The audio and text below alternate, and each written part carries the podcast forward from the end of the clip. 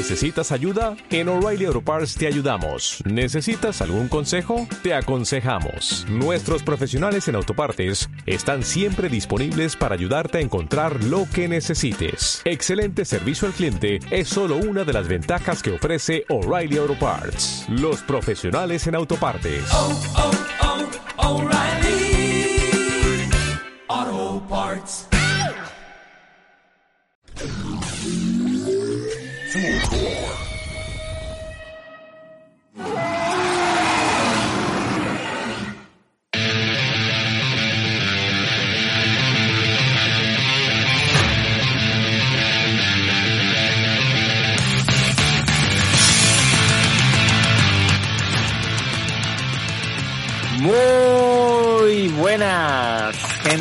¿Qué tal? ¿Cómo estamos todos el día de hoy? ¿Cómo estamos, Kate?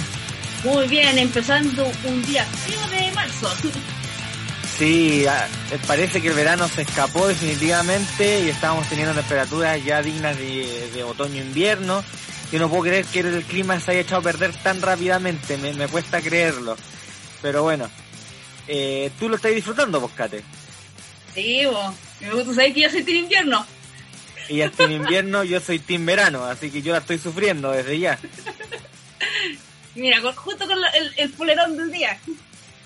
Mitch, Mitch, fíjate ese tremendo polerón. Para los que nos están escuchando en Spotify, vayan a YouTube a ver esto porque van a ver el polerón de la Cate.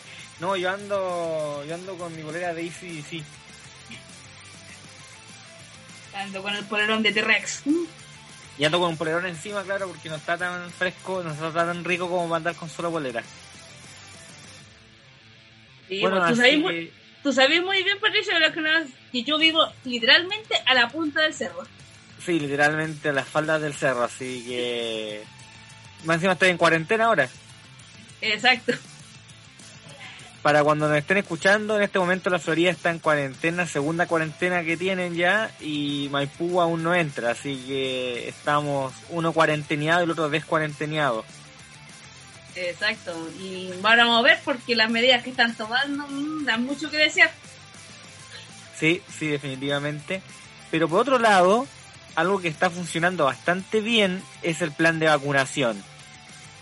Está avanzando bastante bien, así que hay cosas que aún no se logran manejar de forma correcta y eso está claro, salta a la vista. Y hay otras cosas que sí se están manejando de hasta ahora más o menos expedito. Por ejemplo, el que hayan, y voy a hablar un poquito más de esto antes de empezar nuestro episodio porque creo que igual es importante recalcarlo el que se haya ofrecido vacunación a los docentes justo antes de que entraran a clases fue algo que, por ejemplo, en El Salvador no se hizo. En El Salvador eh, entraron a clases, pero de ninguna manera ofrecieron en ningún momento vacunación a los docentes antes de entrar a clases. Lo cual es realmente una desfachatez y algo que no debería pasar, pues como, queréis que entren a clase, entonces vacuna a los docentes y a los alumnos, pues mínimo. Pues, gracias al... ¿Cuánto? El colegio de profesores fue el que dio la pelea. Sí, pues así que al menos aquí, gracias a, a los actores que hayan sido, eh, se ha ido vacunando, ahora están vacunando a, a con enfermedades basales y con discapacidad, así que estamos súper bien en cuanto a las prioridades. Ya se vacunó la, la gente de la salud, ¿cierto? Eh, ya se vacunaron los de primero... Ah, se me va el... ¿Cómo le llaman ellos? Los, Primera necesidad. eso, la primera necesidad sí. Los funcionarios de primeras necesidades y ahora estaban vacunando a los de transporte también, si no me equivoco, me tocó ver. Sí, pues. Si por ejemplo a mi cuñado es de primera necesidad y lo, lo vacunó la empresa donde él trabaja. ¿Y cuál fue su primera pregunta después de tener la vacuna? ¿Se puede tomar competido? No, señores, no se puede tomar alcohol con la vacuna, no se puede, por favor, entiéndanlo. Yo sé que ustedes quieren, pero no, aguántense un rato. Por una vez, aguántense. Bien, Kate, hemos hecho nuestra... Bueno, y antes de proseguir, como siempre, tanto yo como Kate les eh, insistimos, por favor, apenas puedan, vayan a vacunarse, ¿cierto, Kate? Exacto. Yo cuando entre el ciclo de las personas ya eh, libre, yo voy al tiro a vacunarme. Porque, por ejemplo, mi mamá ya fue, que ya es crónica. Sí, así que apenas puedan, por favor, vayan a vacunarse, que esto lo vamos a acabar entre todos. Así que, eh, por favor, vayan y no duden. Me he topado con mucha gente que me, que me dice, es que no sé si ir, no sé para qué. Ahí he tenido que estar convenciendo, eh, dando a entender, resolviendo dudas, despejando mitos y leyendas sobre las vacunas y despejando también las dudas que dejó ese maldito estudio de con eh, grandes choques de interés que ya sabemos que fue falso y que fue el que puso en, en, en boga los movimientos antivacunas, que fue el de la triple, de la triple vírica, que supuestamente generaba autismo. Cosa que sabemos que cosa, cosa que sabemos que hoy en día no es verdad, ya el estudio está rechazado y se encontró que el autor del estudio eh, tenía serios conflictos de interés porque le habían pagado bastante bien para poder lanzar su propia, o sea, para rechazar la vacuna triple vírica y eh, lanzando su propia marca de vacuna, ¿cierto? Su propia patente y esa sí la estaba promocionando como la opción válida ante la otra. Así que los movimientos antivacunas se basan en que todas las vacunas generan autismo, pero se supone que el estudio original que decía eso solamente hablaba de la triple vírica. Eran, creo que eran 12 casos de, no sé si eran 12 o 20, pero eran súper pocos los casos que registraba como de autismo que al final era falso. Sí, sí también hay que recordar que el movimiento de la vacuna, tienen que recordar que las vacunas son, eh, tienen mucho estudio detrás de ellos, muchas pruebas, mucho ensayo y error para poder llegar al a la vacunación masiva. Y chiquillos, no le tengan miedo a las vacunas, como mezclan copete como si nada, pero las vacunas no, no, y eso es todo especialista. es verdad, mezclan copete como si nada, pero las vacunas, uy, dicen, ¿qué le voy a meter a mi cuerpo? Y, lo que se toman el fin de semana. Sí, cuando dicen energética con ron, no se mezcla, nada, lo mismo, taquicardia. Uy, y vino con chocolate, con leche de chocolate, vino late. Bueno, ya aparecemos un podcast de conversación, así que ahora sí, ya que se entretuvieron con nuestras estupideces y nuestros avisos de utilidad pública y de llamado a la acción, podemos proseguir con nuestra nuestro programa, Kate. ¿Qué vamos a ver el día de hoy? ¿Qué nos toca? Vamos a continuar con la segunda parte de las extinciones masivas. Exacto. Vamos a ver cómo extinguirse y no vivir en el proceso parte 2. Ya nos toca la segunda parte de este especial, ¿vale? En el cual vamos a seguir hablando de las extinciones masivas y para eso vamos a hacer un breve recordatorio de qué es una extinción. ¿Cuántas extinciones tú conoces, Kate, más o menos? Generalmente siempre uno conoce las más populares, de las cinco, las, como las cinco más famosas. Exacto, las cinco grandes, las famosas cinco extinciones masivas. Pero antes de hablar de una extinción masiva, una extinción en sí es aquel proceso en el cual eh, se extingue o desaparece o deja de existir o perece, porque eran los tres sinónimos, eh, una especie o género sin dejar descendientes, ¿vale? Sin dejar ni un descendiente. Eso entonces es la, esa es la extinción. Y cuando eso pasa a gran escala y son muchas las especies o géneros que se ven afectados, eso pasa a ser, y se da a escala más o menos global, pasa a ser una extinción masiva. Que como decía Kate, hemos tenido al menos cinco extinciones masivas en, en lo que va de, de la historia de la Tierra. Ahora, en base a las opiniones que, que, que, vertemos en este programa, por ejemplo, yo y Catherine creemos que la extinción de, de, los, de varias eh, colonias microbianas, en la gran oxidación por parte de las bacterias aeróbicas contra las bacterias anaeróbicas, es una extinción masiva. Así que no serían cinco, sino que serían siete, porque hoy día vamos a ver las últimas dos de las cinco que dejamos pendientes, más una más que, eh, a ver, no, disculpa, 5, 6, 7, 8, 8, 8, 8 extinciones masivas. Si contáis la gran oxidación, ahí va una. La sí. semana, el episodio pasado vimos la del ordovícico silúrico, dos. Sí. Vimos la del demónico carbonífero, tres. Tres. La del pérmico triásico, 4. Hoy día vamos a ver dos más, 5, 6. La, la extinción de que también vamos a ver hoy día, la de la megafauna, 7. Y la actual, 8. Ahí tenía 8. Pam, pam. Ahora, fíjate lo que te voy a decir. Si contamos la desaparición de la fauna de Edia Cara, justo antes de la explosión cámbrica, antes del paso del precámbrico al cámbrico, podríamos estar contando una novena. ¿Vale? Porque esa fauna desapareció completa. Y era fauna que se supone se encontraba a nivel global, eh, se supone que se encontraba a nivel global en, el planeta y fue un, recambio faunístico bastante importante, porque la fauna de Burger Shale, que es la del, de la del Cámbrico, ya no se parece en absolutamente nada a la del precámbrico de Viacara. Así que, si eso lo podríamos llegar a catalogar como una extinción masiva, estaríamos hablando de nueve extinciones masivas realmente en la historia de la Tierra y no solamente cinco. O sea, hay cuatro más que se están escapando y que podrían ser claramente calificar como extinciones masivas. Nosotros aquí en el programa de forma personal y nos hacemos cargo de nuestras eh, inferencias y afirmaciones, creemos que la, la gran oxidación de hace unos 2.800 a 2.400 millones de años en el palo proterozoico fue una extinción masiva, pero eso es opinión de nosotros. Exacto, porque el tema de las extinciones masivas siempre se van cambiando y están en constante discusión. Exacto. Sí. No es una cosa que están todos los años de la misma manera. Eh, pueden pasar, por ejemplo, dos o tres años y, y llegan a nueva reformulación y todo eso. Igual que las clasificaciones de los seres vivos. Porque el típico que en el colegio te dicen ya los, los vivos y los seres vivos y los muertos, dicen como lo más básico, pero cuando tú te metes a la ciencia te das cuenta que hay una cantidad enorme que abarca ese, ese término. Es que en paleontología muy pocas veces está todo dicho paleontología está en constante cambio, eh, dependiendo de las teorías nuevas, de las nuevas investigaciones, de los nuevos descubrimientos. Así que en paleontología, decir que algo ya, ya es cierto a 100%, eso no, no corre.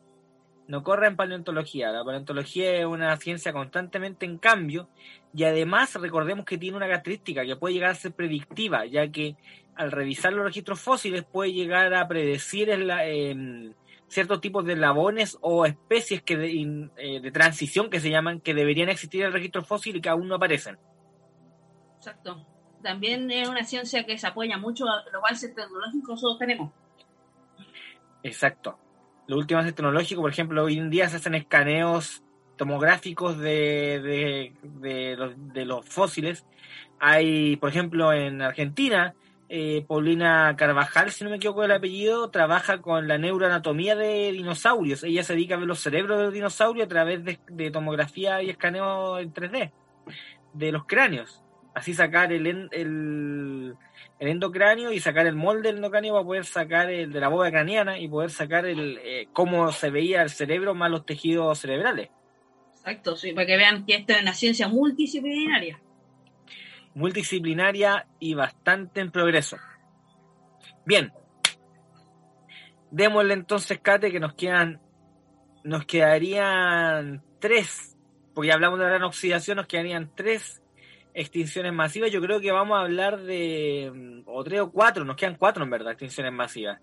Eh, podríamos hablar de, de, de esas cuatro, yo creo que podríamos hablar tres de ellas y dejar la cuarta para cuando tengamos la tercera parte del especial, ¿no? te parece. Sí, me parece, voy a tener un invitado. Exacto, porque tengamos un invitado que nos venga a hablar de ello. Bien, entonces, sigamos, Catherine. Eh, ¿Puedes hacer tú los honores, por favor? ¿Con cuál nos vamos? Vamos a empezar con una que es la del Triásico y el Jurásico. Exacto, muy pocas personas lo conocen pero eh, entre el Triásico y el Jurásico hubo una extinción masiva. Sí. ¿Hace cuánto o menos fue eso? Hace 201 mil millones de años. Y lo, lo, que tiene importante es que esta fue una extinción masiva de tiempo relativamente corto, un, un millón de años. O sea, hace 200 millones de años y solamente un millón de años de duración. Es corta, es bastante corta. Ya, y con esa pudimos ver que dentro del el, el tema marítimo se extinguió entre un 20 a un 30% de las especies del, del, agua y un 46% de las especies terrestres. Ah, o sea, no fue tan poderosa como las extinciones masivas que estábamos viendo antes. Exacto. Pero tiene algo importante porque esta extinción masiva, aunque no sea tan grande como la otra, podemos dar que fue como la que le dio la clave al surgimiento de un grupo que todos lo conocen, que es muy famoso. Exacto. Que a todos fue, la que, fue la que permitió que los dinosaurios lograran dominar el mundo. Exacto. Exacto. Y las razones de, de la, de la posible ejecución de esta extinción. La fragmentación del supercontinente Pangea. Vale. La fragmentación del supercontinente Pangea, vale, sí, me parece. Sí, efectivamente. Sí, porque... fragment... Adelante, Kate. Sí, porque como lo podemos ver, el tema de eso para muchos no puede parecer, pero son cambios muy drásticos para las especies porque al solamente trasladar, trasladarse los continentes cambia mucho los entornos. Y ahí va a jugar en jaque el tema de, de que los animales van a poder adaptarse a ellos. Exacto, exacto, efectivamente, la fragmentación de, Pangea, la generación de nuevas corrientes marítimas, las, el cierre de otras corrientes marítimas que existían, los cambios climáticos desenfrenados de ellos, pueden haber provocado eh, gran desastre, porque recordemos que Pangea tenía un desierto in, interno, en la zona centro tenía un desierto, porque es el problema de todos los supercontinentes, que son tan grandes que la humedad de la costa no logra llegar hasta el centro y se genera un, desierto en medio. Por eso Australia tiene un desierto en medio. ¿Vale? Es por la misma razón. Eh, entonces, digamos más o menos que mientras Pangea estuvo sin fragmentarse, el, después de la extinción del Pérmico Triásico, el clima más o menos pudo haber sido más estable. Estaba ya acostumbrado a tener un desierto en medio, ¿cierto? Eh, las zonas de vegetación por la orilla, zonas costeras, por ejemplo. Y después ya en, el, en la llegada del Triásico al Jurásico tenemos esta, este cambio, ¿cierto? Eh, esta generación de, de, corrientes marinas, cambios en el clima, que dice Catherine y que probablemente pusieron en jaque la posibilidad de adaptabilidad de algunas especies. Y preguntando sobre ello, ¿qué especies se extinguieron, Catherine? principalmente los, los arcosaurios que no, no eran dinosaurios. O sea, los, los cocodrilomorfos, por ejemplo, sí. los los, los, ornito, los ornitosuki, los, eh, ah, los etosaurios, los fitosaurios, por ejemplo. O sea, todos los crurotarsi de gran tamaño que eran depredadores tope en ese momento, se desaparecieron. O sea, se extinguieron. Entonces eso dejó el paso a que depredadores más pequeños, como los dinosaurios, llegasen a, a, a, ocupar los nichos de depredadores tope y eso, y eso y también y también la ausencia de depredadores también impulsa el desarrollo de herbívoros más grandes también, como pasa con Exacto. el gigantismo insular. Exacto, porque podemos ver que también ese, en ese posterior a este periodo de extinción se consigue también el agrandamiento en sí de alguna especie de los dinosaurios. Exacto, exacto. Y, sobre la fragmentación de Pangea también hay otra cosa que también conlleva el movimiento de los continentes, que es la activación volcánica. Exacto, o sea, podríamos hablar de un vulcanismo masivo que también se puede haber producido en ese momento. Sí, porque hay que recordar que nosotros, nosotros por ejemplo, acá en Chile, nosotros vivimos en una placa, sobre una falla. Y eso conlleva tener el tema del. Porque aquí en Chile es un país que está. ¿Cuántos volcanes aproximadamente tenemos, Pato? No recuerdo muy son bien. Más de, pero... Son más de 100. Sí, son muchos volcanes. Y por el hecho de que, por ejemplo, acá para nosotros los chilenos estamos acostumbrados a ver volcanes, algo súper normal. Pero hay otros países que, por ejemplo, ven un volcán, por ejemplo, como el. Vamos a tomar el ejemplo del el monte, el volcán de Japón, el más famoso, ¿cómo se llama? ¿Fuji? Sí, Fuji. Sí, ya que los japoneses lo toman, viste que lo toman como si fuera un dios, que lo toman como único. Y acá en Chile, en el sur, está lleno de eso. Y, y, un chileno una vez le dijo, pero esa está llena, y le mostró la foto y quedan impactados de que aquí estaban llenos de esos volcanes, de ese tamaño y todo eso. Conlleva Exacto. el tema de vivir dentro de una falla. Exacto, estamos hablando de que vimos una zona de subducción del anillo de fuego, ¿cierto? O una zona de subducción eh, de placas tectónicas, lo cual conlleva la generación de un anillo de fuego. Eh, así que estamos en una zona de desastres naturales realmente y eso puede conllevar extinciones definitivamente. Exacto. Y estamos hablando de tiempos actuales. Sí, y solo que también pudimos sacar conclusiones que también por el tema del, de la activación masiva de los volcanes también podría haber sido que también tuvieron eh, significativos terremotos en esa época. Exacto. Oye, Kate, tengo, tengo tremendo dato. Dime, Pero dale, termina, termina. dime nomás, estoy tomando café. Ah, ya, dale, sigue tomando café. No, el dato es que, ¿te acordáis? No sorbetees el café. ¿Por qué? Te puede dar un- ah, neumonía por aspiración. Y es verdad, es verdad, así que te estoy cuidando. Bien, como te iba diciendo, eh, cuando explotó el volcán de Chaitén, muchas especies eh, de, de ganado, ¿vale? Pueden ser bovinas, pueden ser eh, las ovejas, ¿cierto? O más bien eran vacas, quedaron atrapadas con la ceniza hasta el cuello, ¿cierto? Y fueron sepultadas por ceniza. ¿Y qué pasa cuando un resto se queda sepultado por un sustrato fino en un medio anóxico? ¿Qué pasa en el futuro después con eso? Podemos tener fósiles. Exacto, exacto. Así que los desastres naturales como las explosiones volcánicas o el vulcanismo masivo, aunque la parte del magma lava pueden destruir los fósiles, la parte de las cenizas pueden conservarlos, lo cual es bastante importante.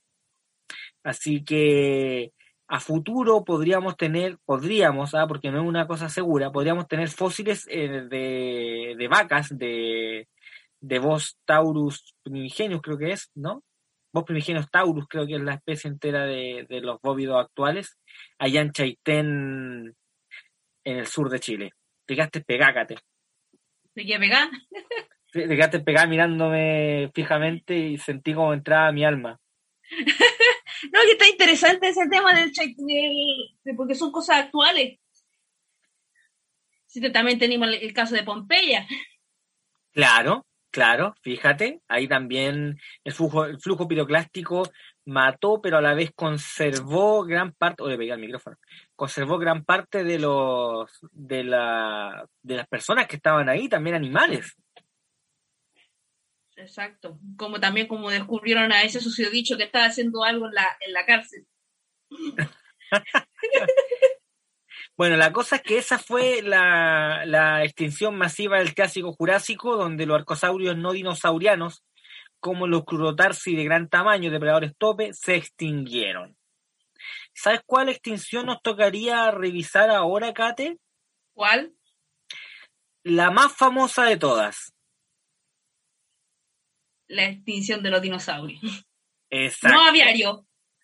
Exacto. Los dinosaurios no avianos hace entre 65 a 66 millones de años atrás, lo que se denomina oficialmente como la extinción del Cretácico terciario o límite KT en inglés, por Cretacic and Tertiary. Eh, eso, eh, las capas geológicas, ¿no? Justo donde termina el Cretácico y empieza el, el terciario, hay una línea. A esa línea se le llama límite. ¿Vale? ¿Y por qué es tan especial ese límite?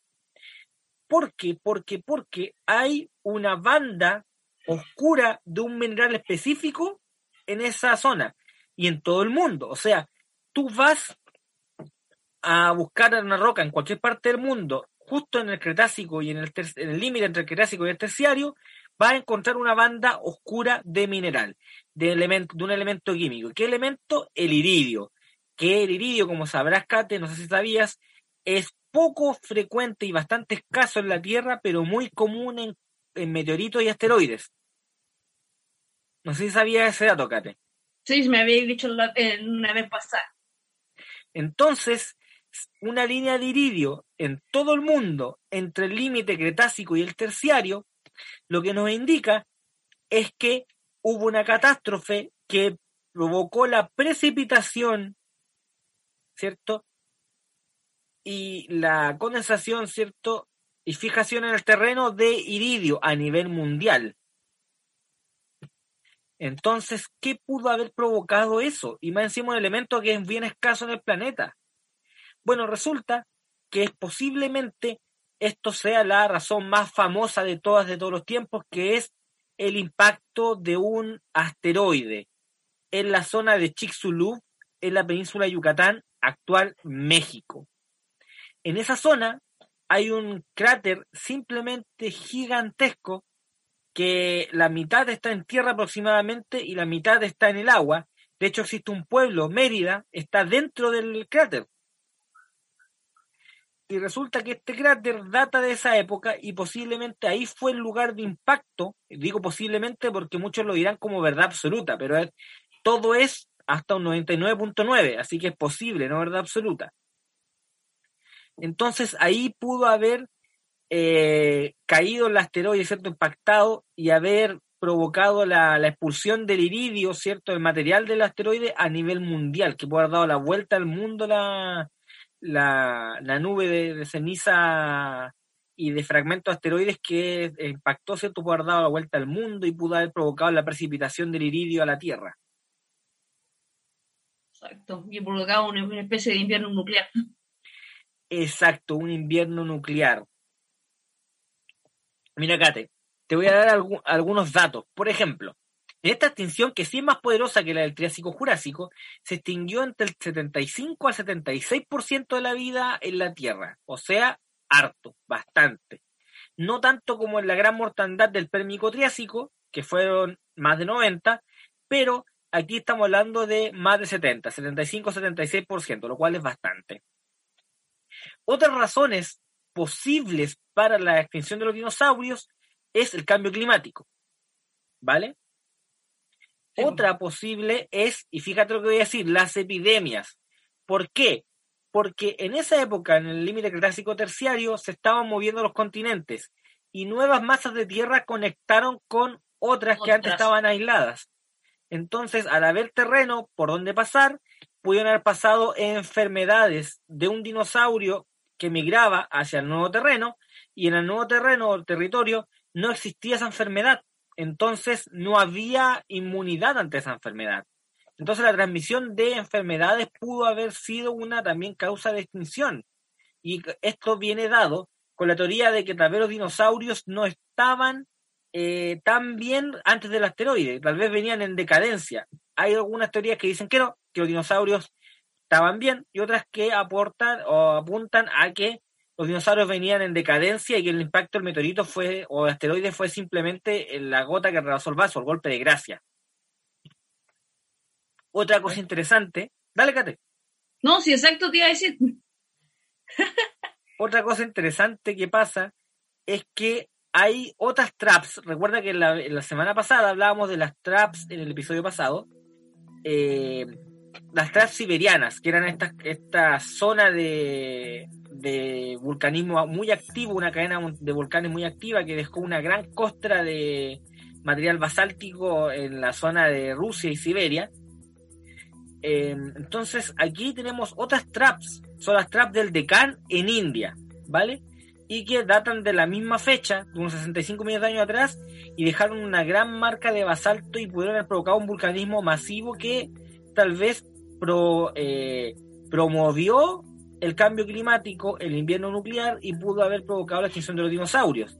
Tal vez no por sí solas, o tal vez sí, pero incluso hay teorías que enlazan el impacto, al igual que pasó con la gran mortandad, el impacto del asteroide de los dinosaurios con, con la activación de las traps del Deccan en India. Así que pueden estar ligados esos dos.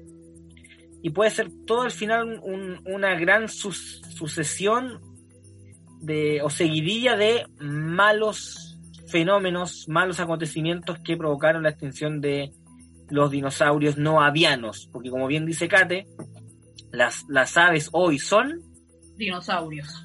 Exacto, las, aves son dinosaurios y eso es una cosa que nosotros aquí en este podcast lo defendemos a capa y espada, ¿cierto Kate? Exacto, está lleno de pollosaurio. ¿Cómo se celebra el Palearte? Comiendo dinosaurio. Comiendo pollo. Comiendo pollo. Bueno, resulta que los que se extinguieron, como bien decíamos, eran los dinosaurios no avianos. También se extinguieron los reptiles voladores, los famosos pterosaurios. Se extinguieron también los reptiles marinos, eh, por ejemplo, los mosasaurios que estaban en ese momento en boga, bastante esparcidos y siendo exitosos, se extinguieron, lamentablemente. Se extinguieron los sobrevivientes. Fíjate que hay unos que venían desde el principio, desde bien atrás en el tiempo, por ahí por el demónico, y que sobrevivieron a la extinción del devónico carbonífero, sobrevivieron a la extinción masiva del pérmico triásico y sobrevivieron a la extinción masiva del triásico jurásico que son los amonites, los hermosos amonites a los cuales les vamos a dedicar un episodio, se los prometemos. Entonces tenemos los amonites, estos acorazados marinos, ¿cierto? Que lamentablemente no logran sobrevivir a esta extinción masiva y se extinguen junto con los dinosaurios. El mundo nunca más va a ver un amonite, va a ver los nautilos, que son parecidos. Pero no son. pero no son. Pero la belleza de los amonites no lo va a ver y hablar de que algunos amonites alcanzaron tamaños gigantescos. Estamos hablando de, por ejemplo, Parapusosia, Serprentidens, Serprentis creo que es el segundo nombre, el epíteto específico, alcanzaba más o menos 3 metros de diámetro. Lo cual estamos hablando de una concha de 3 metros de diámetro bastante grande. Exacto, y estamos hablando de un grupo muy diverso también. Sí, desde, desde gigantes redondos hasta pequeños con llenos de púas, eh, algunos con forma de disco, otros con forma desenrollada que parecen clips. Sí, la otra vez yo me puse a, leer que posiblemente estaban diciendo que el tema de la, extinción de los amonites se estaba relacionado con el, tema del plancton que se extinguió en esa época gracias también al invierno nuclear que se produjo.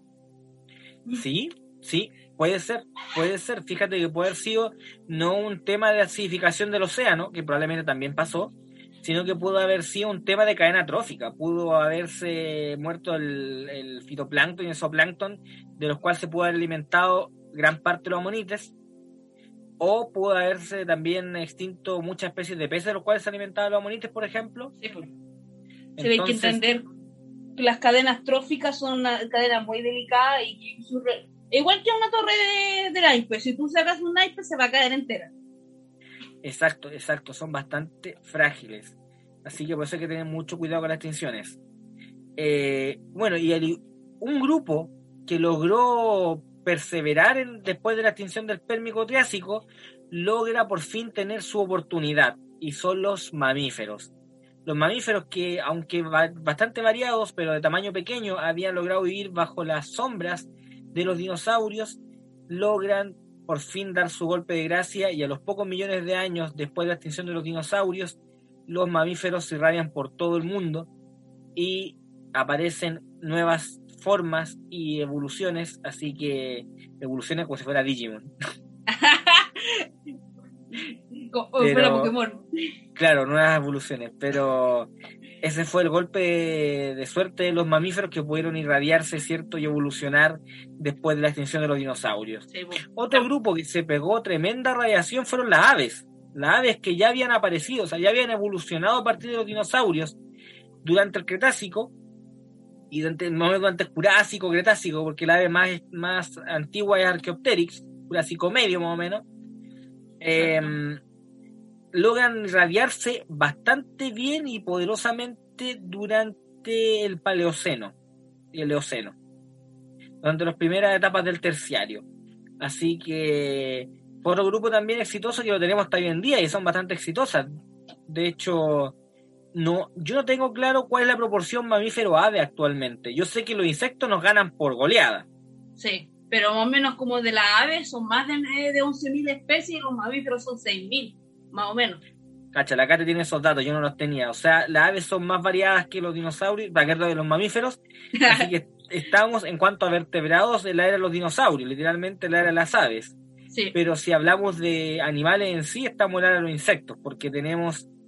Nos ganan por goleada, o sea, no es como que nos ganen por 4.000 especies, nos ganan por mucho. Exacto. Eh, así, de hecho, la otra vez escuchaba de que si tú tomas todas las las especies de insectos del mundo contra la especie de los vertebrados y lo haces ponerse en una en una sub y baja, ganan los invertebrados, ganan los insectos. Sí, de hecho, en biomasa. En biomasa, de esa misma manera, también había mostrado un cálculo que solamente las hormigas tienen la misma biomasa que la cantidad de humanos que hay en el planeta. Cáchate. y las hormigas, ¿de qué tamaño son? Cáchate, cáchate. No, increíble, increíble. Ya bien, Kate, hablemos de la última extinción de la cual vamos a hablar. Es una extinción que nos da bastante pena, porque fue hace poquito, y se llevó animales que pudieron haber llegado hasta nuestra época y pueden haber sido simplemente hermosos haberlos conocido, que fue, disculpen la extinción, de la megafauna hace unos 9.000 a 13.000 años atrás, cerca del fin de la última glaciación, o glaciación Worm, hace unos 11.400, 11.800 años atrás. ¿Qué sabes tú de esa extinción, Kate? En sí, la extinción es igual como el, el, tema de quién fue la que lo produjo. Hay siempre una, una eterna discusión si en sí la, la, aparición de nosotros como especie a los nuevos continentes fuimos los causantes. Exacto, la expansión del ser humano alrededor del mundo pudo haber sido la causante de las extinciones. Existen dos teorías bastante confrontadas que hasta hace un poco eran una más que otra, que mira, al principio se pensaba que simplemente había sido procesos ambientales.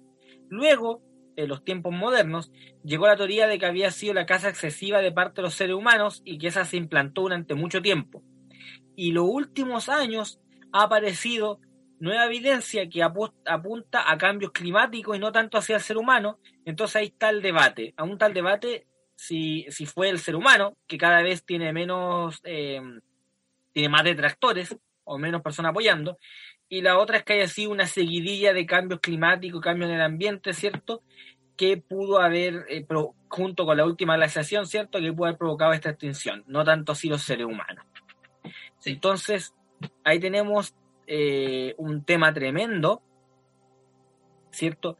Porque eh, si fueran los seres humanos, imagínate, imagínate el peso, el peso de eso, Kate. Sí, es un peso muy increíble pensar de que la megafauna podría haber sido extinguida por la, el tema de nosotros. De la casa excesiva, exactamente. Megafauna como Megatherium, como Smilodon, como Confoterium, como Stegomastodon, como Cuberonius, etcétera, o Glyptodon, Doedicurus. Sí, pues, animales que no se pudieron adaptar a, a nosotros como presencia como depredador. Y también, y también hay que recordar que nosotros como depredador, si nos ponemos a pensar, somos bien raros como depredador, el solo hecho de ocupar herramientas. Exacto. Aparte, las poblaciones humanas ya han sido provocadoras de. o provocantes de extinciones, por ejemplo, la extinción del dodo. Sí, también está. Aquí hay una muy cercana acá, que tenemos, por ejemplo, el tema del, de Rapanui. Claro. La introducción del ser humano. Para los que ustedes no se, pues, sepan, la isla de Rapanui, uno la ve actualmente, son más de planicie pero antiguamente esa isla estaba llena de selva, la cual cuando llegaron los nativos la empezaron a explotar y a deforestar a un nivel que no pudo recuperarse y produjo masivas extinciones de la especie. Por ejemplo, en esa, la otra vez yo estaba leyendo que tenían identificado búho, no, recuerdo muy bien el nombre de la especie que le tenían puesto a la era autóctono de su lugar. Cáchate, o sea, ahí estamos hablando de la explotación del medio de forma descontrolada provocó la extinción de especies hay un, hay un galliforme bastante grande, de hecho el más grande de todos, ¿cierto? Que creo que era de Nueva Caledonia y que también se extinguió por motivo humano. Pero sin ir más lejos, los moas, los moas, los moas gigantes de Nueva Zelanda se extinguieron por mano humana. Y el águila de Hats o Hieretus, ahora es Hieretus, antes era Arpagornis, ahora es Hieretus, cambió de nombre. No sé si sabía que cambió de nombre de Arpagornis. No sabía. Ahora es Hieretus. Y Hieratus, Hieretus, no recuerdo bien cuál de los dos, creo que es Hieratus eh, Murray, ahora se llama así. El antes nuestro amado Arpagornis Murray, ahora es Hieratus Murray. La cosa es que esta águila también se extinguió y también por mano humana, y no es que la hayan cazado, pero el águila se quedó sin su presa, que eran los Moa y los moas se extinguieron porque los humanos, aparte de cazar moas, también se comían los huevos. Y se cree que los moas tenían un, ciclo de reproducción bastante lento. Ponían un solo huevo, un huevo grande, el cual era lento de, de, madurar. Y después el nacimiento de la cría, ¿cierto? Y esta también más lenta. Entonces, la explotación del recurso sin un freno, que fue también aprovecharse los huevos, pueden haber dejado los huevos y haber matado a los adultos, por ejemplo. Y la especie hubiese sobrevivido más, igual se terminado extinta, pero hubiese sobrevivido más. Eh, como se hace hoy en día cuando se recogen, por ejemplo, cangrejos y realmente viene un cangrejo hembra, se supone que por ley tienen que devolverlo. Porque puede tener huevos. De hecho, le abren la panza y tiene huevos, tienen que devolverlo. Se supone, no sé si todos lo hacen, pero se supone que tienen que hacerlo. Sí, también hay con algunas especies de peces que tienen prohibido pescar a las hembras también. Y también, también tienen prohibido pescar a los machos que no alcanzan el tamaño de adulto. Exacto. Y eso es lo importante, porque si no vamos a terminar en una extinción de especies como el almohada o también el tiracino. El tiracino fue extinto por... El tiracino, el, el tigre de Tasmania, fue extinto por mano humana. Porque el tiracino se comía, la, al igual que lo que pasa con el puma acá en Chile, se comía las ovejas, el ganado humano, y eso provocaba serios conflictos de interés con los ganaderos de aquella época que eran bastante poderosos. Entonces, la extinción del magnífico lobo marsupial, el tilacino, el del tigre de Tasmania, se debió a mano humana. También con la cuaga, por ejemplo, o cuaja, depende de cómo quieran pronunciarlo, la, subespecie de cebra. También especies que estuvieron al borde de la extinción, como el tema del lobo mexicano. Claro. Sí. Exacto. Para, que vean de que nosotros como especie, a pesar de podemos afectar negativamente la fauna. Por eso es importante ser responsable ecológicamente hablando. Ecosistémicamente, ecológicamente hablando, hay que ser bioresponsable, digámoslo así, hay que ser bioresponsables en eso. Eh, y para que ya vayamos cerrando el episodio de hoy, Kate, eh, vamos a dar una pincelada nomás de la extinción, la, la, que llaman la sexta extinción, pero para nosotros sería como la séptima octava más o menos en la cuenta, que es la extinción del antropoceno, de la cual vamos a hablar más adelante en un episodio especial, pero para que sepan que actualmente ya existe gran cantidad de la comunidad científica que cree a ciencia cierta de que estamos viviendo una nueva extinción masiva y esta vez puede ser por mayor participación y culpa humana. Sí. Sí, porque la otra vez yo vi, un estudio acerca de esto que estaban diciendo que al año solamente vertebrados se podían extinguir al año que tenía como registrado entre, entre 60 y a 100 especies. Lo cual es mucho. Lo cual es mucho. Es demasiado, de hecho, es demasiado. Eh, vamos en picada. Así que en caída libre. Así que a tener mucho cuidado con eso, a ser ecológicamente responsables, por favor. Nosotros hacemos el llamado a todos nuestros auditores, ¿cierto? Nuestros seguidores, nuestras, nuestro querido público con los cuales compartimos las redes sociales, que por favor sean ecológicamente responsables, cuidemos el ecosistema, cuidemos la especie, ¿cierto? Cuidemos el equilibrio de la red trófica y cuidemos el planeta en sí, porque tenemos solamente uno en el cual vivir, aún no hay tecnología para irnos para otro, así que por favor, cuidémoslo. No queremos estar ya dentro y con una extinción masiva que podríamos evitar. Ya le hemos mostrado los efectos de las extinciones masivas, los que lo provocan, y esta vez podríamos ser la primera vez nosotros los que provocamos una extinción masiva de forma concreta. Y ya hemos visto la gran cantidad de especies que desaparecen. Así que, por favor, el mensaje de Fossil Lab es hacia la conservación y respeto de la biodiversidad. Exacto, y también el tema de que este sea llevado por expertos que tengan, sepan del tema para poder mejorar, por ejemplo, el tema de la controversia que tienen algunos con los zoológicos, aunque ustedes no lo crean, los zoológicos han jugado un papel importante en la conservación de especies. Sí. Por, e, por ejemplo, el mismo, el mismo lobo mexicano, hace menos de 30 años, hace menos de 30 años eran alrededor de 40 ejemplares, ahora estamos hablando que ya tienen por lo menos más de unos mil. Y eso, o sea, como dice la, o acá, el, mismo, sin ir tan lejos, el mismo caso de la ranita del río Loa, que gracias al zoológico metropolitano se está conservando. Entonces, por más que desde el punto de vista animalista no nos guste los zoológicos, hay que ser objetivos y darnos cuenta que los zoológicos han, han eh, jugado un papel importante en la conservación más allá de la exposición de animales eh, como por ejemplo con especies que están extintas en vía silvestre, que solamente existen en cautiverio, por ejemplo. Sí. como lo ve ahora la ranita, el río Loa. Sí, pues, que ya en, salvaje ya no existe. Lo que, lo que uno tiene que pedir, como el tema del zoológico, todo ese, es pedir que sean administrados por gente capacitada. Eso es lo que uno tiene que exigir. No la liberación, si va a decir, oh, voy a liberar los animales. ¿Pero en dónde? ¿En dónde? ¿Cómo lo voy a tener? Porque la gente no sabe que para reintroducir un animal es un proceso que lleva años. Exacto. Hay animales que no pueden ser reintroducidos porque no tienen los instintos necesarios, porque al ser criados en cautiverio y cuidados por humanos, pierden mucho de los instintos y no tienen la capacidad de vivir tranquilos o, valérselas por sí mismos en la libertad de, la, del medio salvaje, aunque sea una reserva. Sí. De hecho, muchas veces lo que hacen es a través de las generaciones y criando hasta llegar al punto de tener una generación que se pueda reintroducir a la vida salvaje. Exacto, a veces toma generaciones volver poder hacerlo, así que seamos responsables también en eso, por favor.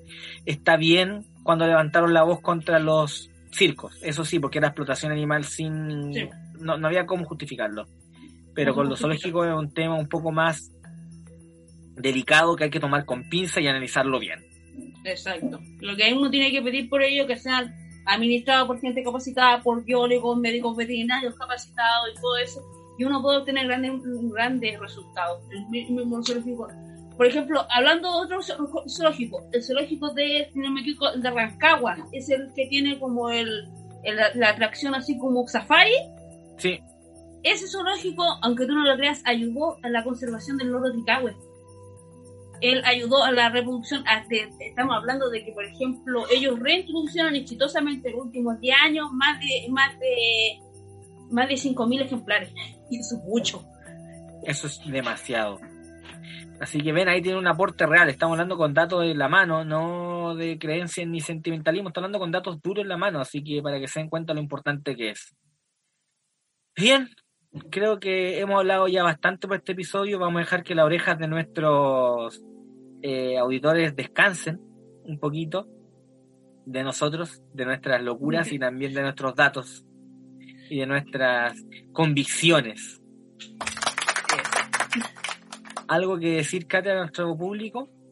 Que sigan nuestras redes sociales, que como siempre tenemos actualizando, no nos tengan miedo, escríbanos, y esté pendiente de nuestras historias, que de vez en cuando yo publico datos, datos interesantes del tema de la paleontología y la ciencia, que son bellos como freak. Sí, exacto, los datos freak que nos, los datos freak que nos trae la Cate todo, todas las semanas al menos trae datos freak, así que están buenísimos. Como el que te conté el, ayer, el otro día, que tú quedaste flop cuando te dije que, para los que no sepan, acá en Chile tenemos una avispa que tiene el nombre de Charizard.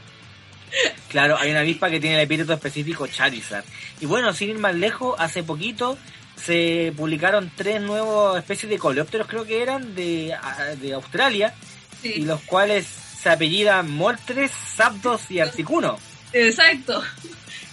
a través de eso, un amigo que publicó eso, y yo le escribí, ¿y qué tanto? Si acá en Chile solo teníamos un Charizard, y yo se lo escribí, y dijo, ¿qué? Exacto, ahí teníamos. Podemos publicar eso en el, en el Instagram prontamente, Kate. La especie de carajo australianos también deberíamos publicarlo. Bien, Kate, bien, chicos, todos presentes. Nos vemos hasta el próximo episodio. Que para el que cuando ya estén escuchando esto en un año más va a ser pronto, así cuando lo quieran poner siguiente. Y para los que nos escuchan semana a semana va a ser una semana en el futuro. Un abrazo desde el pasado, nos estamos viendo, un pasado no tan remoto, no tan épico. Nos estamos viendo por mi parte, eso es todo, Kate. Realmente les pido que sigan las normas sanitarias y sigan todos los reglamentos para poder salir luego de esta pandemia. Sí, por favor. Me uno a las, palabras de Catherine. Y eso es todo por nuestra por esta oportunidad. Nos estamos viendo. Adiós.